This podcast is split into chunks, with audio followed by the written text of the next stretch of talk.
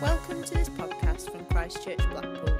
For more information, please visit ccblackpool.co.uk. Well, good morning, everyone. What great weather we're all having. I expect you're often wanting to go down the beach in this kind of weather. Jane sends her love to you. And uh, I, have done a, a, short video here. I'm afraid um, I'm still learning a bit. You're going to get the rustling of papers interjecting, but uh, I think you'll get the message.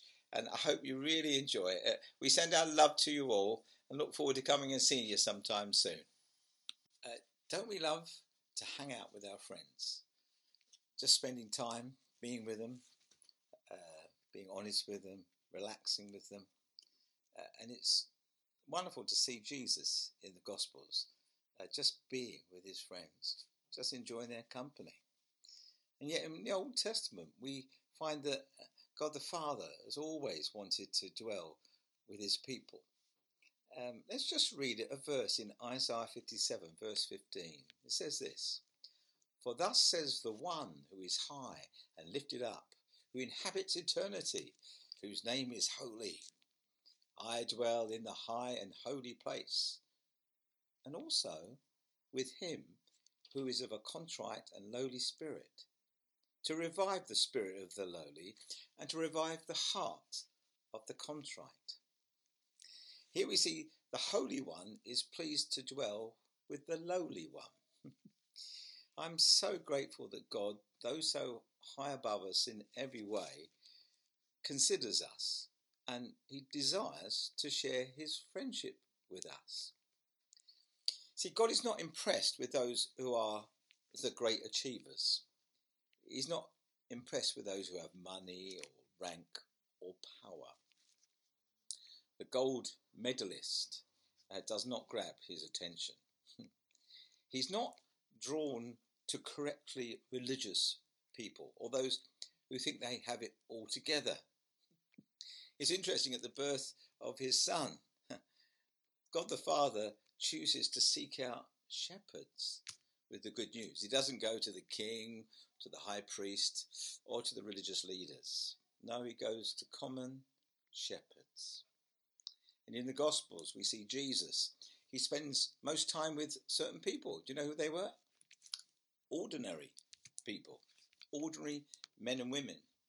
Plus, also some of the poor and the despised, the, the broken, and the wrongdoers. In fact, the Pharisees ask this of the disciples. They say in Matthew 9, verse 11, Why does your teacher eat with tax collectors and sinners? It's because he's not drawn to the religious, the rich, and the powerful. Indeed, uh, it seems that the pride of the religious is an obstacle, the idolatry of the rich, idolatry meaning worshipping money and material possessions, that's an obstacle too, as is the power of the mighty. How hard, says Jesus, for a rich man to enter the kingdom of heaven. See, how can such people embrace Jesus as their Lord and Saviour? They don't think they need saving from everything because they're all right, Jack? How can those who are so religious and proud about it have Jesus as their Lord and friend? They're not willing to give up their position of dignity to embrace Him as their Lord. And how can those people look up to God when they're looking down all the time on others in their lowly estate. So, the vital question for us to ask today is who does God choose to have as his friend? Who does God choose to have fellowship with? And the answer is it's the person who has a contrite and lowly spirit. It's nothing to do with achievement or gifting or ability. It's to do with attitude of heart, attitude of spirit. Contrite, lowly in spirit. What does contrite mean? Well, it means feeling regret and guilt for something that perhaps you've done or something you are. It's showing sorrow for a shortcoming or a sin. It's being repentant, contrite. What about lowly in spirit? Well, that means being humble in your manner, free from self assertive pride, not lofty. And when Jesus began to preach in the Gospels in Matthew 4, his message is quite clear. It says, Repent, for the kingdom of God is at hand. Repent and turn to me, he is saying, and you'll come in to the kingdom of God. That repentance is a turnaround of your thinking and behaving. It's a turning from and a turning to. It's a turning from self sufficiency and sin, and it's turning to Jesus for salvation, for safety.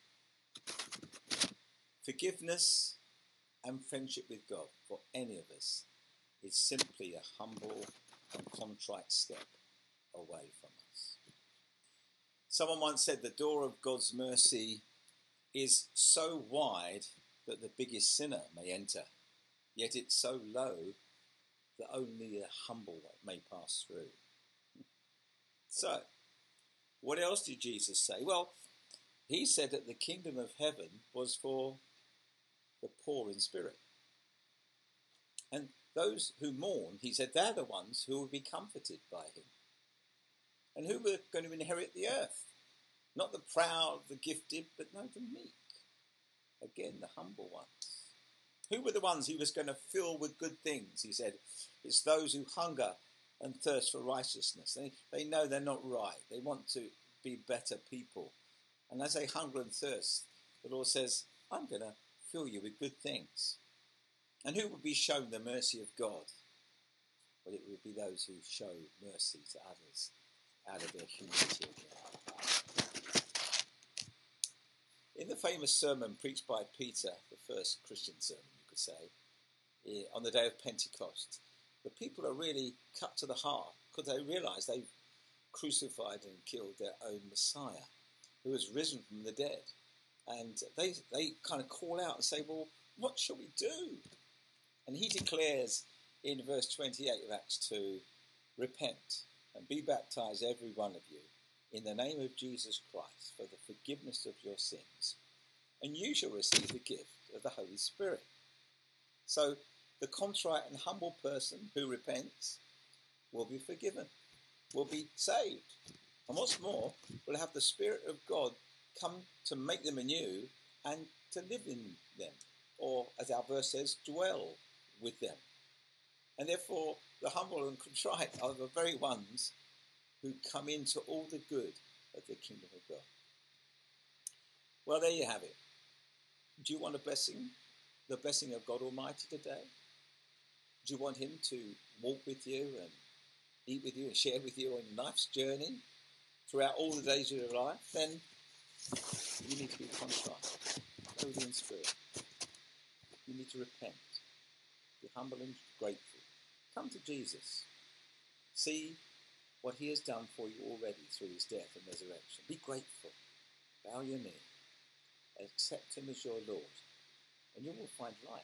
And as the reading said uh, earlier, it said he comes to heal and restore. His very words were this uh, I come to revive the spirit of the lowly and to revive the heart of the spend good time with a friend, it refreshes you.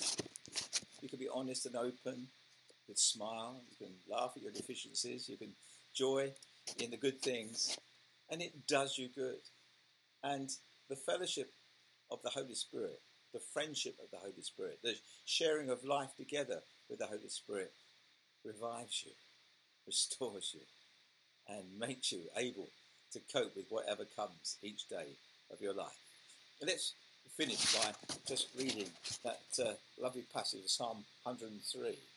I'll read it to you and you'll see it come up on the screen. David says, King David, Bless the Lord, O my soul. Forget not all his benefits, who forgives all your iniquity, who heals all your diseases, who redeems your life from the pit, who crowns you with steadfast love and mercy, The Lord is merciful and gracious. He's slow to anger, abounding in steadfast love. He will not always chide, nor will he keep his anger forever. He doesn't deal with us according to our sins, nor repay us according to our iniquities. For as high as the heavens are above the earth, so great is his steadfast love towards those who fear him. As far as the east is from the west, so far, far does he remove our transgressions from us. And as a father shows compassion to his children, so the Lord compassion shows compassion to those who fear him. God bless you today. Know if you come humbly to him, he will revive you, he will forgive you, he will restore you. That's his promise. Thank you for listening. For more information, downloads, and podcasts, please visit ccblackpool.co.uk.